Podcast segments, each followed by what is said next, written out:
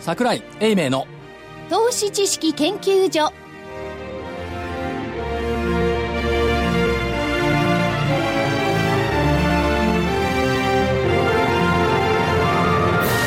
皆さんこんにちは投資知識研究所の時間がやってまいりました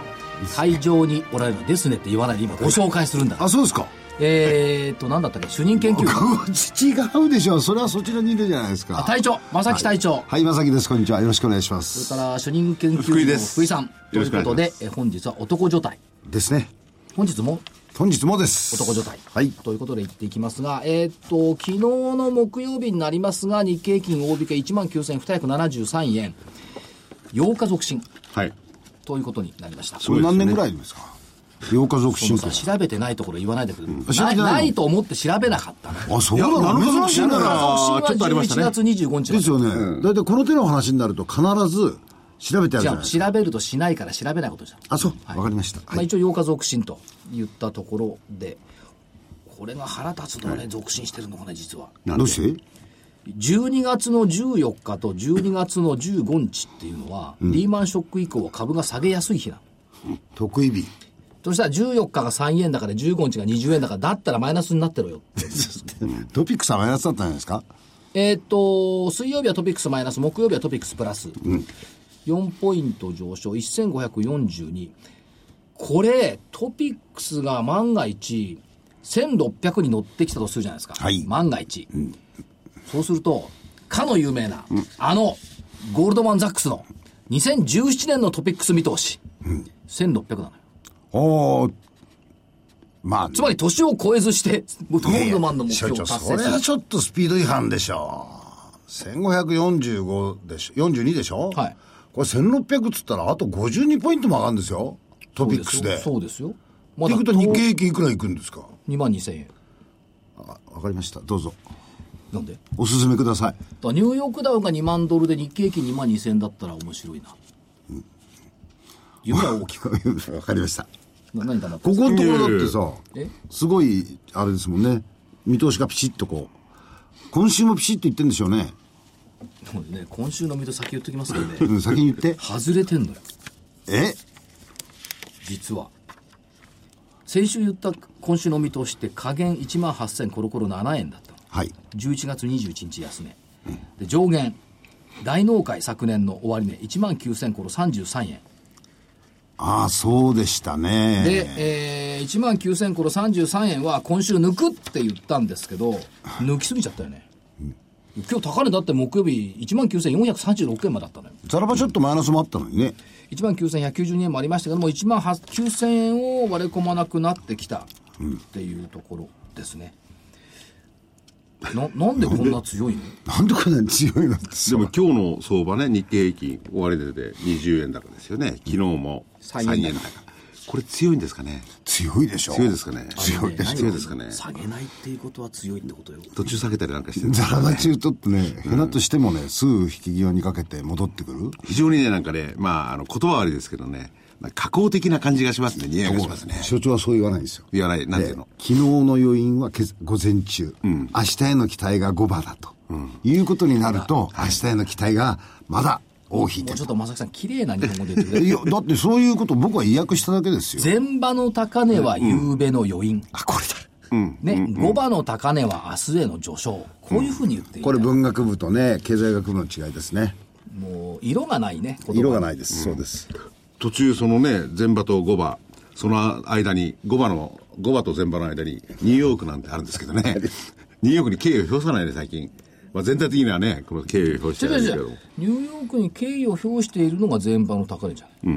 で、5場の高値はキッシンジャーも言うように、日本人は自分で物を考え ろ。自分で物を考えるようになった結果、昨日のニューヨークを引っ張らなくなった。これは素晴らしいことですよ。でも自分でものを考えるなら117円台ですよ為替がだから何えもうちょっと上に行ってもいいじゃないさ、その他人行儀にさ、一言のように言うけど、なんで上に行ってもいいのえそれだけ安くなってるんですよどうすんのガソリン1リッター160円だったらどうするいやそれは庶民の生活と関係ないところで株価ありますんでねいやそんなことないと思いますよ。株を買ってる人は必ず自分でガソリン入れてると思う。それが116で円もな例のかえ120ば円なガのガかソ違リンう。が高くなってきたからってね、いきなり株買う買わなくなるってことないですよね車乗らなくもならないし違ね。うの。ガソリンが高くなってくると消費心理がしぼむの。それは言える。だから良くないの。でも外需系の企業は別に関係ないわけですよね。何がいやいや、輸出産業っていうのは。いや輸出産業の社員だって役員だってガソリンは入れるの。入れる。自分で買うの。車用でガソリン入れる人はほとんどいない。自分の車は自分のお金で入れるのが当たり前なの。なるほど。痛いでしょそれ、あのね、トヨタなんていうのは、むしろ外国人の社員が今多いんですよ。海外展開してて。だから何もうあっちで勝手に やってて。外国人だって、円で給料もらって円で買うんだから、あれ、ええんですかねいや、それちょっとわかいんや、ない。国内社員は円あでしょ国内社員がなね。いいやいやいや、国際的に展開してるって日いう本にいてドルにもらう、ドルでもらうトヨタの社員っているのあれは今どっちを選んでもいいんじゃないですか。まあ、いないでしょうけどなね。いと思いますよ。というか、一般庶民連れしてそういう会話は無駄なんで、無駄なんですよねやめて。はいで、えーっと、やっぱチャンスは来てると思うんですですね。ね。うんここからまだチャンスがあるんですかないんですかわかんないですね。でもこここまれでね、これずるいんだマスコミってみんなこうなんだよ。またこうだ。この間もある人にね、聞いたの。どうなんですかって聞かれたから、で、えー上がるんですかって、どうなんですかってわかりませんねって、だったら聞くなよ。わかります。みんなわかりませんっじつっゃてあ。その人はどう思ってんのだからそれ言わないの。だからそれを言わこなのいと、ね。壁がね、大きいね。ね、私はこう思うんだけど、どうなんですかっていう。これが普通ですよ。普通だよね会話にならないもそうじゃない。でもこれだけ株式市場を見てるとですね、一寸先の方は本当に分かんないっていうのは事実真実いでや、すよだからね分かんないなら分かんないでいいんですけど、だったら聞くなよって。うんでもね、これまで上げてきたこと、それでそれもね、確かに、あのーアメリカの方のね、利回り、国債の利回りなんて、あのトランプの前に上がってましたけど、トランプ以降急、急にこう来てるってことはですね、トランプの実像が現れるなれば、差がありますよね、すごい形で。そう思ってる人が結ちょ構っといらっ待しって、ゃる。そのその議論もトランプの選挙の前と一緒なの、そう専門家の議論と。トランプが当選したら株下がりますよ、円高になりますよね、いや当選したらでも逆それになはか変わっったわけですよ、当選して急に上がったでしょ、だからその分が剥げ落ちる可能性が非常に高いんじゃないかと。どうしてハゲ落ちるの、まだ何も言ってないの、だかいや、だからもうすぐ、剥げ落ちるのも時間の問題だ。何も1言わ月のなすぎて20日過ぎにはどうなるか、どうなるかわからない。らそその議論が今ま、この日本人の自信のなさをね、助長してきたのよ、何でもかんでもわからない、こうなったら危ないよね、いいや、でもそれもね、 20年間の日本経トランプに関して済、は、あの、日本人だけじゃないですよね。アメリカなんかの投資家なんかもそう見てますだよから世界中がトランプ当選すると思ってなかったのと一緒で、その議論も一緒なんじゃないの、世界中がトランプが出てきたら株下がるよね、っていうのは、トランプが当選しないよねって言ってるのと同じだったんじゃない、だけど現実にニューヨークがこう新高値取って、東京もこういうふうに戻ってる。そうなって、じゃあどうなのっていうんで、先週ヨーロッパ回ってきた人にちょっと話聞いたら、結構日本株についての質問が多いんだと。最近。それはそうでしょアメリカの金利が上がれば日本株が一番上がるんだもん、ですよね。うん。それとやっぱり単体マーケットとしてね、その EU とかそういうものじゃなくて、日本の一つの単体としての、この市場の変化率、ここが大きいんじゃないかっていう期待感が増えてるっていう、そういう言い方をしてましたね。だからつまり株価って、あの皆さん、紙面資格定規ね、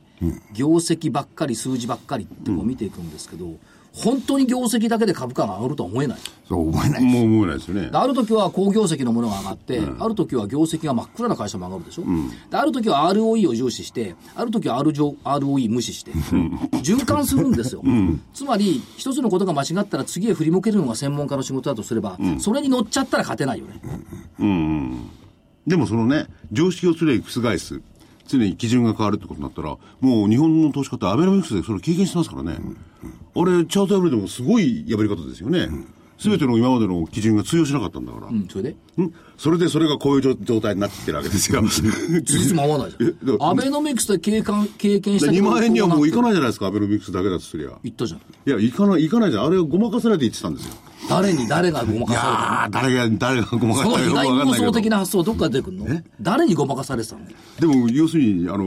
ー、そういうことを言うとね、あのー、何庶民の生活そこでゴロジャンしてどうすんだよいやいや庶民の生活の話をすると、いや、給料あんたたち上がってんのかよ。変わらねえだろって話になっそうちゃうもんね。いう面で見ればね。ちょっと待ってください、アベノミクスはもともと法人優遇、個人に冷たい政権だったのよ。そうですよ。それをね、何、賃上げしろ、賃上げしろってごまかしてるけど、消費税を上げて、法人税下げてるんだから、個人に優しいわけがないじゃん。いだからその部分を戻しなさいって言ってるわけで、戻ってこないもんね。や、それ働きよいいいや、そういうね、働きとかなんとかね、働かなくても金が戻ってくるのが普通の社会だって。嘘だ違う、違う。違うよありえない。それはおかしいそこがおかしいんだよ。だからポピュリズムってそこが間違ってんだよ。誰が何にもやんなくても金くれるわけがないじゃん。あでもね話違うけどね違わないオバマさんっていうのはベーシックインカムっていう思想をこう言ってるんですよ、あれ基本的にはね働かなくても金が入るっていう思想なんですよで労働では金を生み出さないっていう思想なんですよお面白いなと思ってねいいじゃん、やめるんだから。あそうか その思想だけやめてほしくないなと思 でってもまだ、まだね、んオバマさん大統領ですからね、ええ、その間にもって1万9000、新高値取ってることは事実ですからね,、まあ事実ですよねええトランプさんとは言いながら。だからまあそのレボリューションっていうかね、そのマーケットもレボリューション革命が起きたっていうことも考えればいいですし、やっぱりね、あらゆる企業っていうのは、そういう明治維新以降ね、革命を起こしてきてると思うんですね、革命を起こした企業、つまり斬新な発想で今までなかったことを生み出してきた企業っていうのが、やっぱり日本をリードしてきたというふうに思うんですよ。そういった意味では、すっげえ斬新な発想の企業に今です日、ねゲストで来てる。新しい息吹ですね。斬新じゃないと僕怒りますからね、怒りますね。いや怒ってください。怒れるもんだこれが斬新でなかったら怒っていただいて結構です。ほら、社長笑ってるもん。笑ってらっしゃいます。怒ってみろはいいや、えっ、と、今日は、今日のゲストはですね、えー東証マザーズ、うー初見行動3928、株式会社マイネットさん、新しい息吹をもたらす会社です。えー上原仁社長においでいただきました。よろしくお願いします。こんにちはよろしくお願いします。はい。ね、新しい武器ですよね。 はい、そうですねで。しょ、ほら。でしょってそのね あお題目だけ取られた実態をこれは知り違たいうの。普通の社長さんは、いや、そんなことないですよっておっしゃるのに、そうです、うちは新しい武器ですって、これ言えることはそうです。そうです。 今強制的に言わされましたそんよなことはそうです。ともかくね、はいあのー上原社長のところでやってらっしゃる仕事を聞いていただくとね、かなり、あの、よくわかると思います よ。福井さん。はい。えー、だから聞きたいんですよじゃあ、上原社長、よろしくお願いします。よろしくお願いします。まずは、ママイイネットでごネざいッまトす。さん。はい。まず、業用から。業用おで願すね。いします。どんなお仕事でしょうか、はい業用は。。えーっと、一言で言うとですね、ゲームの買収再生の会社であると。ははいい。いうふうになります。えーっと、現在、36タイトルの、えーっと、スマートフォンゲーム、まあえーを運営しておる会社になります。はい。ゲームのはい買収再生っていうと、はいあまり今まで遭遇したことなかったんですよ。はい、そうですね。やっぱりゲームって、もう、もうほんの5年前までは、あの、パッケージソフトで売るものでありました。でもこの5年間で、あの、出来上がったマーケット、1兆円分の、えっ、と、スマホゲームマーケットというのは、実はあれ、サービスの、えー市場なんですよね。ははいい、パッケージではなくって、はい、オンラインで繋がって、毎日毎日遊びに行くというもの、ええその毎日毎日遊びに行くサービス部分はですね、あのまあ、なんでしょうね。ある意味ではこう不動産サービスで、不動産不動産であったりとか、ええあの、ホテルサービスであったりとかにすごい似たような存在感なわけですねね。毎日やらい。ないと気が済まない。そうですね。はい。でも本音でそうですよねそうです本当にそうなんですよ。はい。ユーザーさんにとってはなくてならない居場所ですんでね。ははいい。その居場所をですね、あの、作る人と、こう、売る人っていうのは、こう分けていいんじゃないかっていうのが、はいあの、基本的な発想なんですね。はい。あの、そしてまたですね、えーっと、不動産であったり、ホホテル、観光であったりっていうのは、大体セカンダリーマーケットというのが存在している。でも、はいまあ、ゲームにはこれ存在してなかったわけですね。これを、まあ、打ち立ててやるじゃないかというのが一番最初の発想でありました。はい。で、それを、あの、自社で、もう本当に、あの、1タイトル、2タイトルのところからですね、えーっと、メーカーさんが作ったものを買い取って、運営、買い取って運営というのを重ねて重ねて36タイトル。えーっと、業用の方も、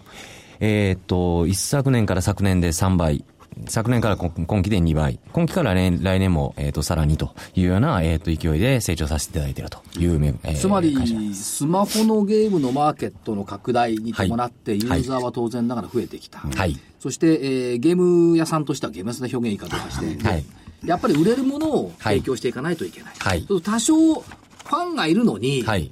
これあんまりこれ伸びないなって言ったようなものは、セカンダリーに下ろしちゃって、はい新しい方にかけていこうと、そうですね。これが背景にあるっていうことですね。そういうふうになりますただしまあ、ユーザはーとしてみると、そんなにたくさんみんながやってなくても、私はこれがオンリーワンで大好きなのよっていうユーザーは絶対いるわけですねいおっしゃる通りです。ゲームって基本的に嗜好品ですんでね。ははいい。あの、本当の国民全員が一つのものだけやるというふうにはならないですね。ははいい。あの、本当に3000人でも、まあ、5000人でもですね、はいあの、毎日いらっしゃるユーザーさん、ファンの方がいらっしゃるバーであったらば、それはもう長く運営した方が、ユーザーさん社会のためになるとはいいうのが当社の考え方で。で、まあ、あの、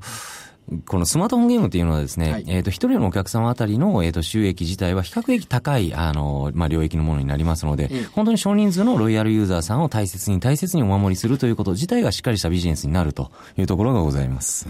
はい。でもだからユーザーにしてみると、え、なくなっちゃったよ、どうすんだよ、今まで楽しんでたの、こうなっちゃいますよね。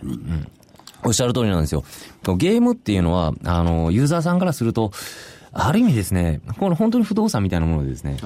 あの、ゲーム内に、えー、ゲームの、ゲーム世界の中にですね、資産形成をするわけですよ。はい。例えば武器を、武器を蓄積する。はい。あの、大切な、あの、イライラスト、まあまあ美術品を蓄積する。まあそれを他の人たちにどやというふうにこう見せて、楽しんだり、た敵と戦って、あの、楽しんだりするわけですね。この武器とか美術品っていうものたち、資産ですね。これ資産を一度形成しているのにですよ、そのゲーム空間がバシャッとなしにされてしまったら、そりゃもう困りま、困りますよ。もう怒りますよ。時間と労力、これだそうけです使ったのにどうしてくれんだいって話ですよはいね。ですね。はい。それをしっかりとお守りお守りするということなんですよね。でもまあですね、あの、ゲームメーカーという方々というのはど、まあどちらかというとクリエイティブ職ですね、はいはいクリエイティブ職の方々というのはなかなかこのですね、資産をお守りするというような概念ではあまりお仕事されない。各打席絶対俺はホームラン打ってやるぜ。そうですね。はい。あの、というところがあります。ですので、ホームラン狙いをお得意なメーカーさんはホームランを、えっ、と、打ち続ける。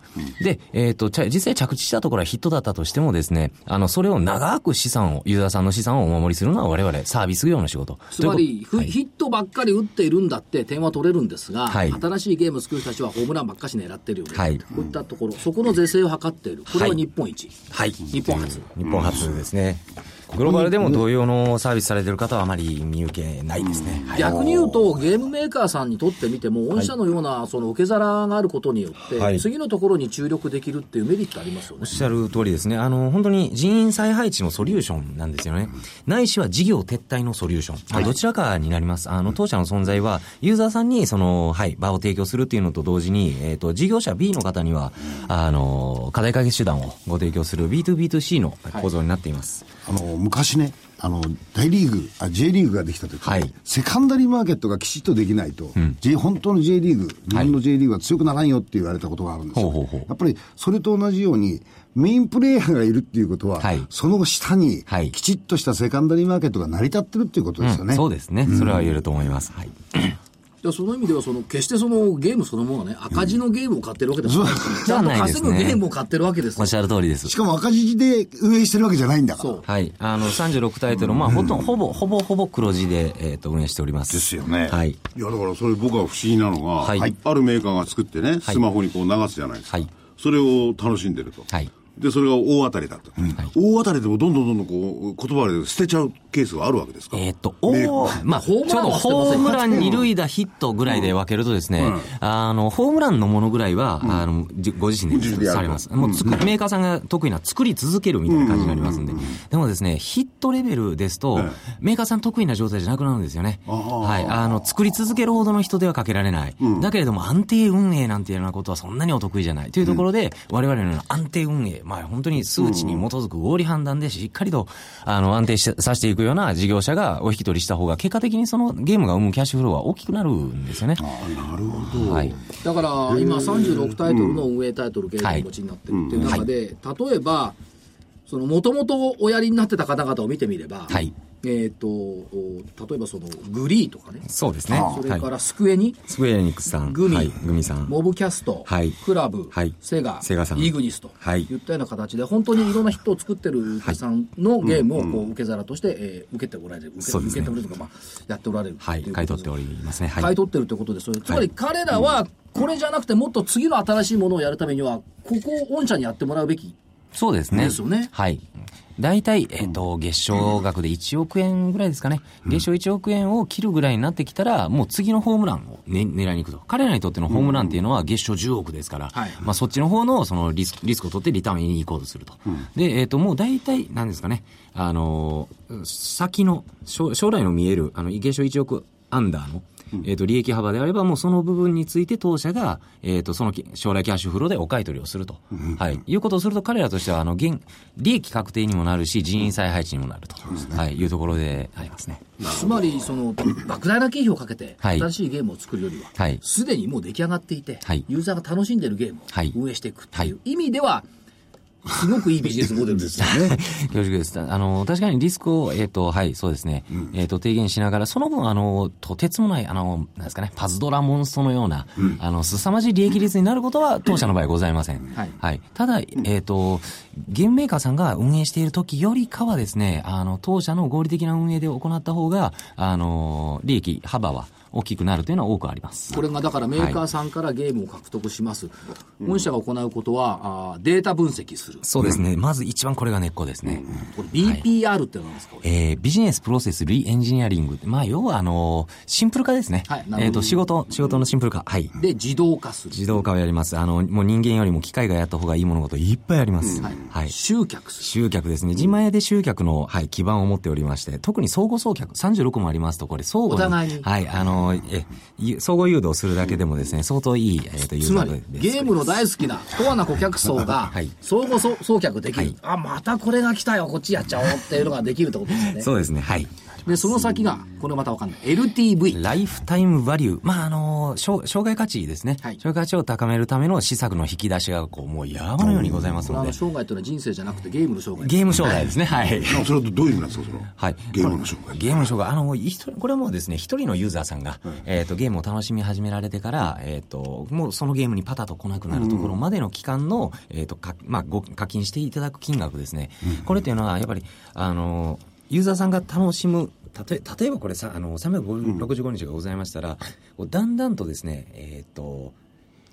なんていうんですね。まあほ欲しい刺激、うん欲しい刺激っていうので変遷していきます。そのタイミングタイミングに最適な刺激を、データ分析に基づく最適な刺激をご提供する、商品商品をご提供するということを、えっ、と、設計してやるというのが、まあ、LTV。なるほどね。ええだって興味持ってもらわなきゃ、興味持続してもらわなきゃいけない。そうですね。それは誰だって考えるんだけどね。だから今やってるものが、ちょっとずつ興味が薄れてくると、新しい刺激がポンと入ってくるわけですなんかイベントいがあや、るそんなもん誰でも考えるんですよ。いや考えるけどそれができてることがすごいって言ってるわけそうデータでよねだって俺だって考えるよ。あ、考えそれはできないんだよね。そしてその 先、CRM。 CRM、これはですね、あの、特にロイヤルカスタマーの方の月に、まあ、例えば1万円以上ですね、あの、当社の、えっ、と、ゲームを遊んで、遊んでくださるような方々には、かなりこう、個別のですね、あの、コミ対話をしながら、えっ、と、まあ、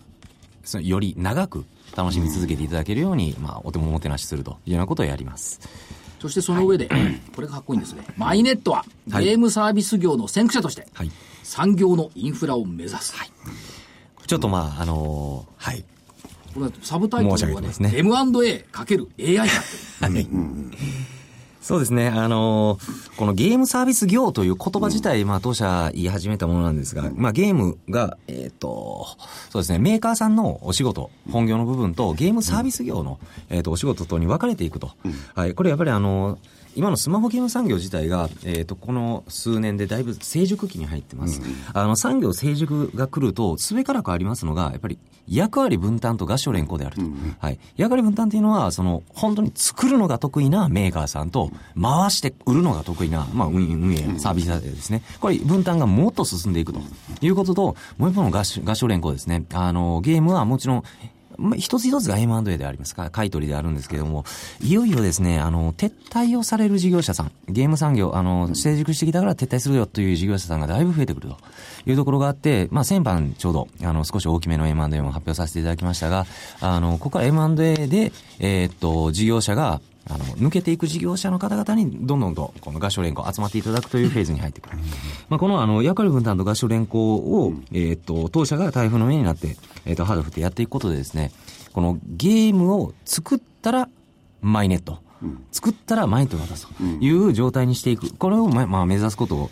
もってですね、産業のインフラを目指すということを申し上げておりつま。ますりゲームを作る方々は、はい。作ったらマイネット。作ったらマ イネット。はい。運営フェーズはマイネット。というはい。そうですね。はい。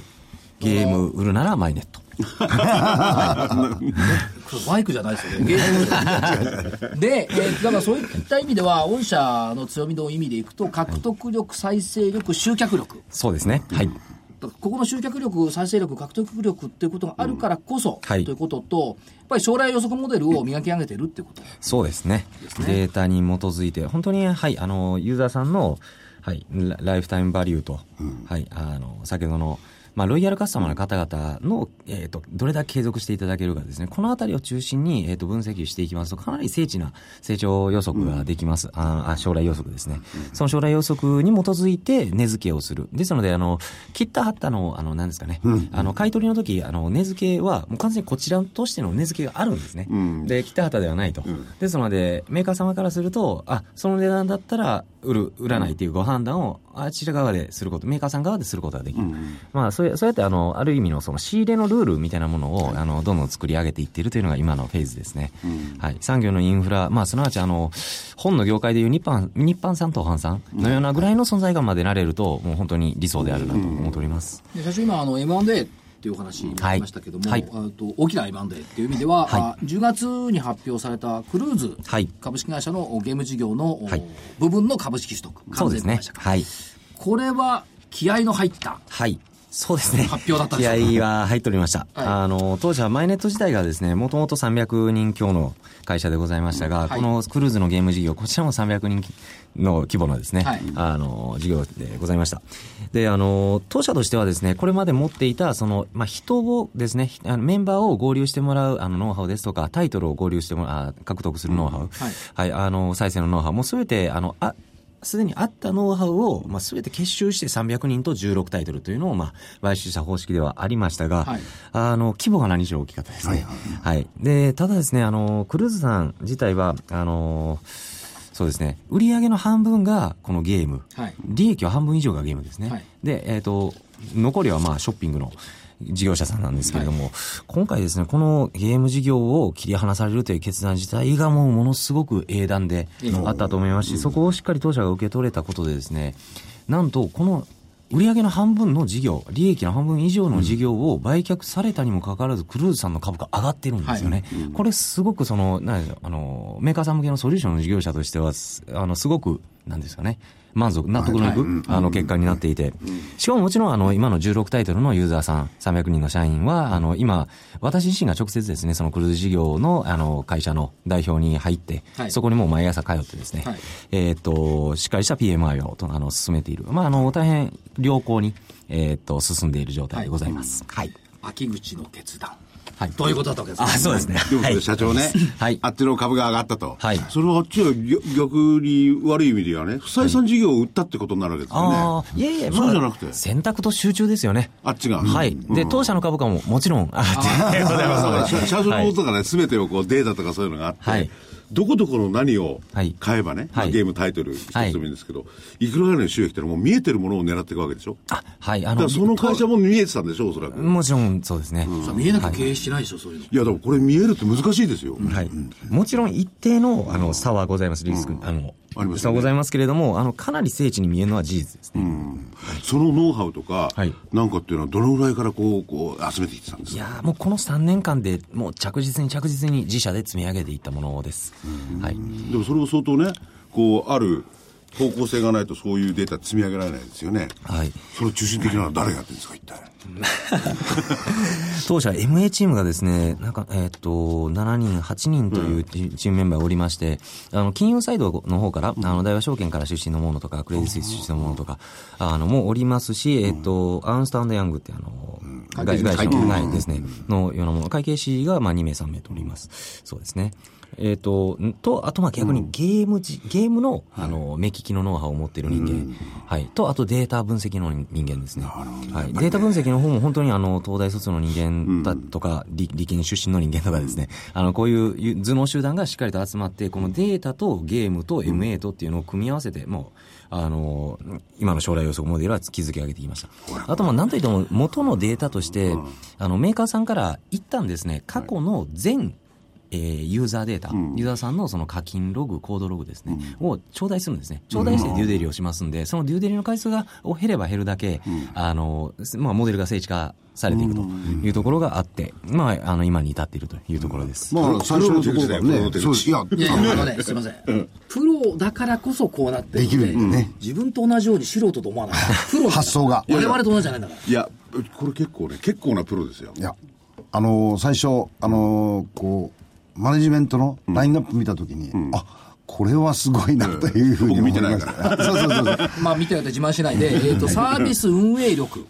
えーここで数十万のユーザーさんのおユーザー価値を生み出してきてる、はいまあ、10年ぐらいやっぱり同じサービスやってるっていうことですから、当然ながらその機械的にも人間的にもノウハウをお持ちになってるってことですよそうね。ですね。はい。あからの、はい。今あの、プロとおっしゃいました、はい。運営プロもおられるわけですよね、サービス運営はい力、もちろんです。あの、実際ですね、当社、今、そのクルーズ事業のメンバーも含めて600人ほどになっておりますが、600人のうちの500人は、もうゲーム運営チームなんですよね。はい。あの、36タイトルを500人で、もうそれぞれ36チームに分かれて、はい、あのゲーム運営をプロフェッションとしてやっておるメンバーになります。で、このメンバーたちはですね、えっ、と、各々のゲ、あの、来歴、ゲーム事業の来歴を持っているものなんですけれども、今、マイネットの中でですね、この、マイネットならではの運営の仕方っていうものを、えっ、と、一つの型化しております。でこの型化したものを、えっ、と、マイネットグロース大学という、大学あの社はい、社内の研修機関でですね、えっ、と、全、全メンバーに、えっ、と、注入していくと。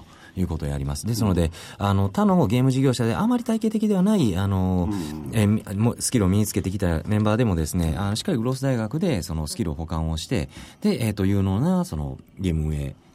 プロ、プロフェッショナルになっていくというところがサイクルになっています。いいですか、ビジネスモデルを大体理解しましたね。はい。私はね、でそういう中で、こっから先がまたね、面白いんですよ。人工頭脳 AI はい。による自動運転。はい。つまりゲームのユーザーだとか、そういったものデータベースをビッグデータで解析する。はいサービスを最適化する。はいというのは、これはゲームバランスの最適化ってことだ。売り上げにいずれ結びついてごくめんる。なさい、その最適化とはどういう意味で言ってるのか意味がわかんない。だからこういう、わかんない。こ ういう行動をする人たちにはこういったものを、こういうタイミングで提供、そういうことですよね。そうですね。あの、そういうのもございますし、あの、そこ、そこまでですと本当にデータ分析の範囲なんですが、あの、あれですね。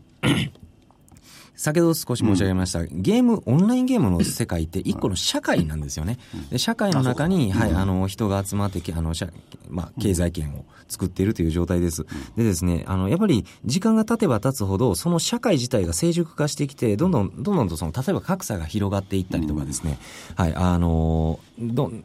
新しい、えっ、と、まあ、要は少少子高齢化が進んだりみたいなことが進むんですね。で、その進んでしまったその社会の成熟をですね、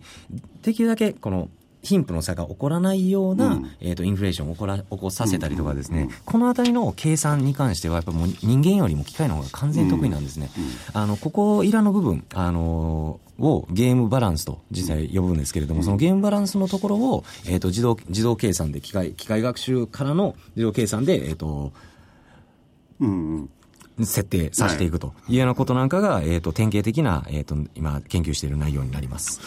なるほど。いすごいね、これ。もっとですね、あの、シンプルなレベルではですね、あの、イラストですね、あの、キャラクターのイラスト、イラストのですね、自動、自動色塗りなんかが、えまあ AI で、あの、なんですかね、さもう多い、多様なパターンの、あの、色をですね、学習させた上で、えっ、と、この、このラフ絵であれば、この絵を塗った、あ、この色を塗る、みたいなことを、あの、やったりですね。あと、まあ、あの、AI と言いますか、もうこれ本当に自動化のレベルなんですけれども、もう日々の更新があるわけですね。日々の更 新、もうある程度ルーチン化、構造化されていますので、そこの部分は、えっ、と、本当に人間が、えっ、と、いちいちやらなく、作業をやらなくても済むようにしていく。まあ、あの、本当に、あの、レベルとしては深いところから浅いところまで、えっ、と、もう機械に任せるということをやっていってます。当社の会社説明書を拝見していて、はい。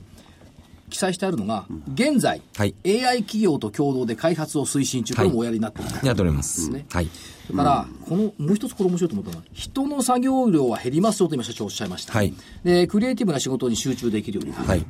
で、新たなタイトル獲得による人員増も抑制できる。はいっていうことと、ここのタイトルが、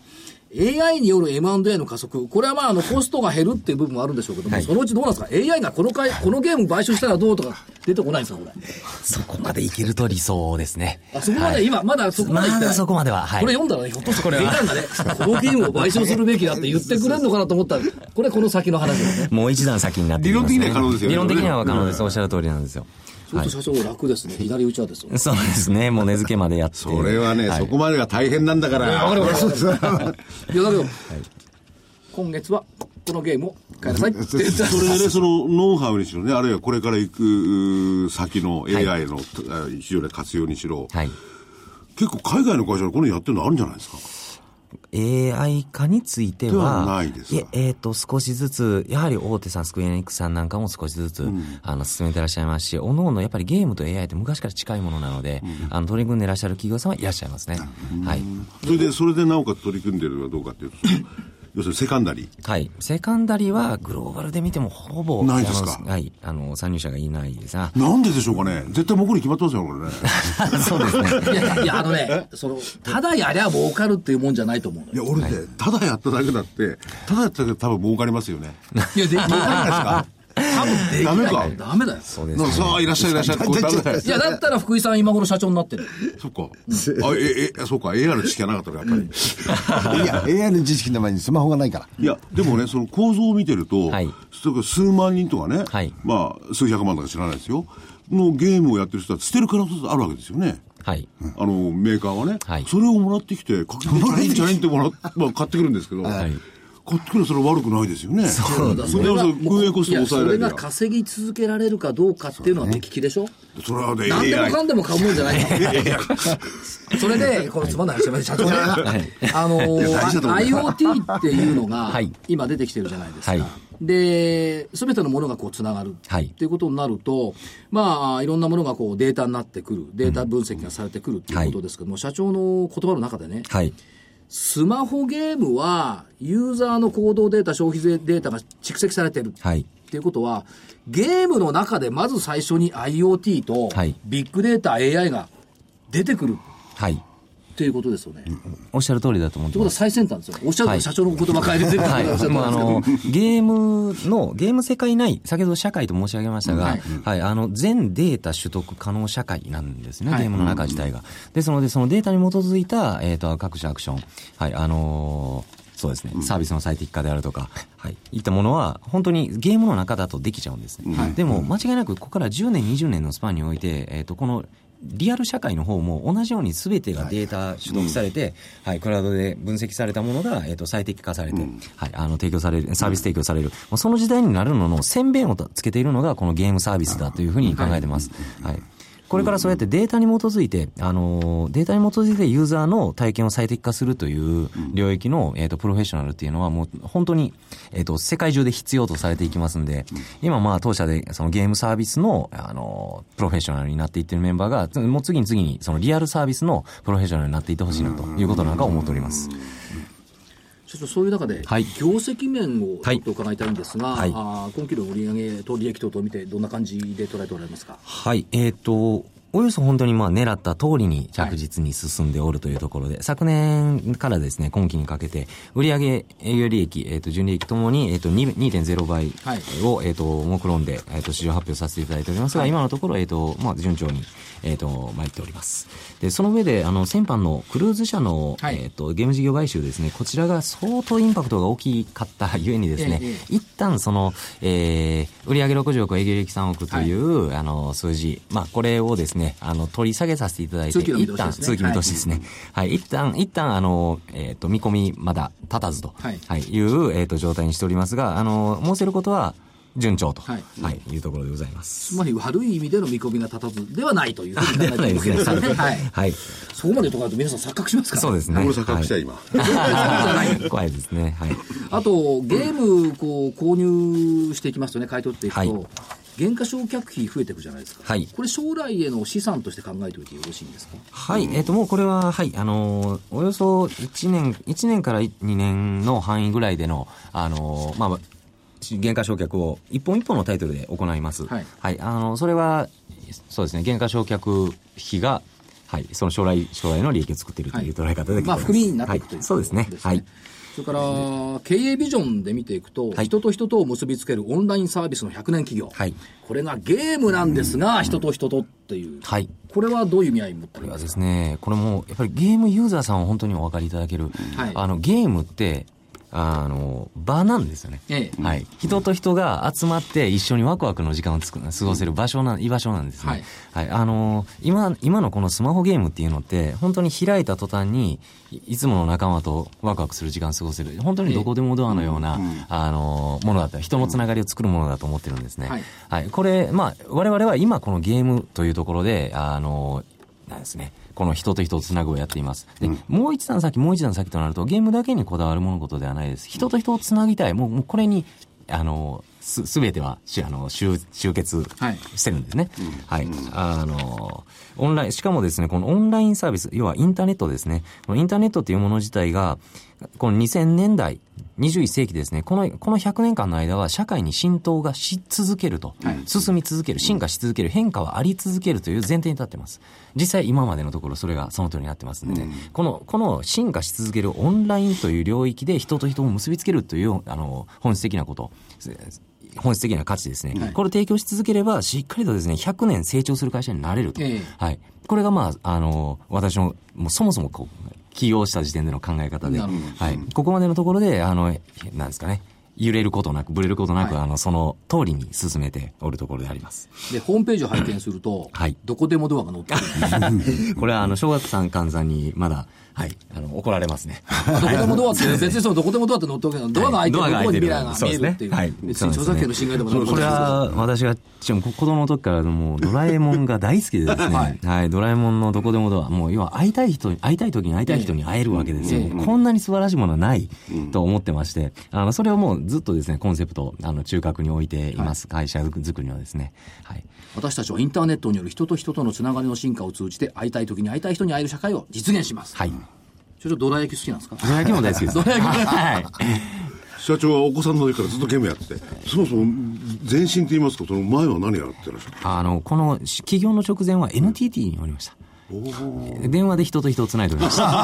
なるほどあ今もうゲームで人と人とをつないでるんですそうよですはい。そういう中で、その人と人とをつないって分かりました。社長、将来の夢ははい。100年成長する会社を作ることです。もうこれにつきます。なるほど。はい。 100年成長。はい。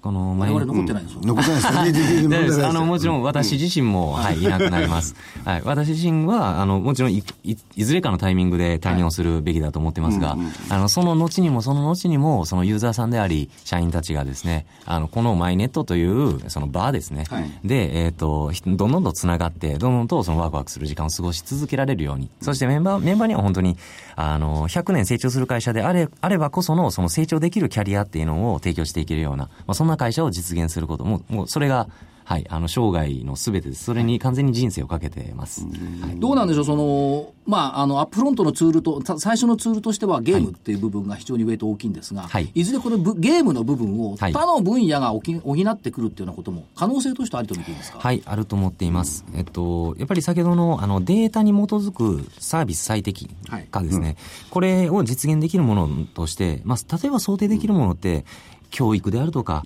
えっと、まあ、医療であるとか、はいえっと、交通であるとか、本当にあの、すごく大きな領域にはなりますけれども、えっと、他ジャンルにおいてもですね、えっと、適用が、し、で、でき、ええできていくもの、ええはい、だと思ってます。あの、そういうところに、あの、着実に着実にですがね、あの、手を広げていきたいなということを考えてます。そういった意味では、その、新規事業の取り組みっていうのも、今は後い出てくることを想定しておいてもいいだろうとそうですねいう。ことはですいね。まあ現在、はい、あの、副社長の峰井というものがおって、はこの、この、これもまああの、モルガンスターリン出身の大変有能な男なんですけれども、その彼がですね、まだ、あの、少人数ではありますが、少人数の新規事業チームでですね、あの、準備を進めているとはいいうところです。これは、これがまたいいですよね。領域ナンバーワンの成長事業を複数持つ、メガベンチャーっていう言葉いいね、これ。 ありがとうござい ます。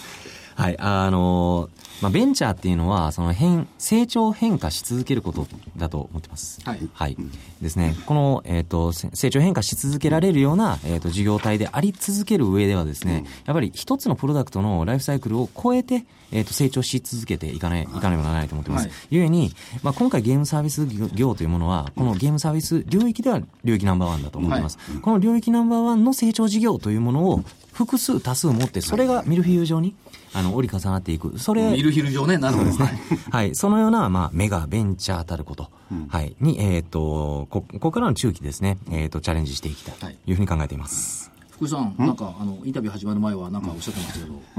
聞いてみてどうですかいや立なんか派言いたいすごいですよ。全然違うじゃん、聞こえたちょっと。いや、もう、あのね、いい。見えた。 何が見えた。見えた。見えた。よかった。それでね、AI の使い方がね、えい。なるほど。それ結構、あの、海外からもその使い方注目されてるんじゃないですか。はい、あの、多そう分です先ね駆。的なね、はいゲームの社会でこれやっちゃうのはね、得ですよね。こ全データこれがね、これは使えるな。よかった。 100年成長期かもしれない。なんか文句言いそうだったもんね、今。文句ないね。ないないない。大丈夫でよかったなおちゃんよかったデータに基づいてるっていうのは好きだなあ。ーうんこの番組と違うじゃない。わかりました。俺たちデータ基づいてないからあ、。いや、そうおっしゃるとりですね。いや、ここで出してないだけで、頭の中はデータに基づいて株価分析やってるの。つつ強がり言うんだよなですって。いやでもこの会社ね会社っていうか面白いですねありがとうございよます。かったですだからマイネットっていう社名もさ、いろいろさ、アウアーネットとかさ、ワールドネットとかさ、マイネット変わってくかもしれない、これ。なおかつねほ他の国でもね絶やって対フないリっーネていッうトのにがはいいならなない。まあ、あね、福井さんがこうやってきちっと認知してくれたことで、よかったですよ。はい私僕ありがとうございまはすいやいや投資家の皆さん認知されてるでしょうから違う、ここが。投資家さんの方が認知しているの、福井さんよそうり。だから福井さんに認知してもらうのは大事なの。なんだリトマス試験紙みたいいやなわかりません えー本日は、えー東証マザーズ、証券コード3928、株式会社マイネットの上原仁社長に用意いただきました。ありがとうございましあた。りがとうございましたじゃ。あ、所長、お願いします。はい、えー、来週のスケジュール、データに基づいていきますね。はいどうぞ月曜日、日銀金融政策決定会合、だから 何えーっと、火曜日、黒田さん会見、だから何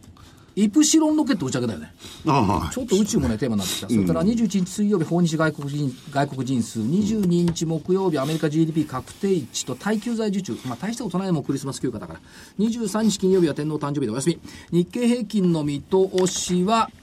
来週、下限19,042円。12月9日の高値のところで窓開けしてるんで、ここかなと思ってます。上がいっちゃいますよ、もう2143円。えー200日線の20%プラス返り。今14、5%ですから20%までいっちゃうだろうというところです。ついに2万円すごいです。 1年ぶりだね、2万円を出してきて。いいですねいいですねいいですかこちらのはいじゃあどうぞどうぞいいですか、はいはいえーそれではここで無料セミナーをご紹介します。えー、明日、12月17日土曜日の午前10時30分と午後2時の2回、東京渋谷で少人数制無料セミナーを開催します。えー一口100万円単位で良質な物件を所有できる。運用資産としてでなく、贈与、相続資産としても注目されるインテリックスの不動産小口化商品の活用法を分かりやすくレクチャーします。講師は税理士法人深城会計事務所の税理士さん、えーザ・マネー火曜パーソナリティ桜井英明さんも登壇されます。各セミナー先着15名の完全予約制です。お申し込みは今すぐ。ザ・マネー番組サイト右の桜井さんの写真が目印。アセットシェアリングのバナーから、または0120-77-8940、0120-77-8940インテリックスまで。いいですね枯れてますよね枯れてるでしょ素朴でいい人な生初めてでしょ人。生マイ初クめてのです前で原稿読んだの。いいですかおっしゃる私通りのですはいどうぞあのお知らせも桜井英明の投資、えー銘柄バトル、えー新年1月号ですね、えー銘柄の DVD2017 年相場1月の主役はこれだ新年のストップ高候補大特集ということで、英明首相にですね、ストップ高になるかもしれない銘柄を厳選していただいております。えー価格8640円、それを別途いただきます。お求めの電話番号、東京0335954730、東京0335954730、えー金曜日の今日ですね、発売になります。ぜひお申し込みください。来週の来えあ、何何日発売 ?16 日。あ、16日、あ、失礼しました。はい明日ですあ、今日ね、16日ね。はい。ということで、まあ、明るい年末を迎えられそうになってきた、まさに95年型相場、ですよね、 5年型ね。第8回から6日続落、3日続伸したのが3月4日、安値をつけたのが1万5000割れの7月3日というのが95年、今年全く一緒でした。で95年は12月に2万円まで乗っかった、もう一息2万円という声が聞けるところまで来たといったところですが、残りあと何、9日、どうなんでしょう去年みたく、尻切れトンボに終わってほしくないなっていう気がしますけども、まあ、クリスマス明け27、28、お御用納めぐらいまでに期待をして、29、30は福井さんのように休んで、え 休むのうん、休むらしいですよ。そうそういうのが一番いい人生ではないのか僕はね、100年を考えますよ。そうですか。 このように。マイネットのように、僕の考えますから。はい、お互いにそうし俺まはあしんょまうり考えない方がいいって言われ ますけど。いや休みの間、あの、ちょっとあの、スマホゲームでも いじくってみて、じわかりました。初めて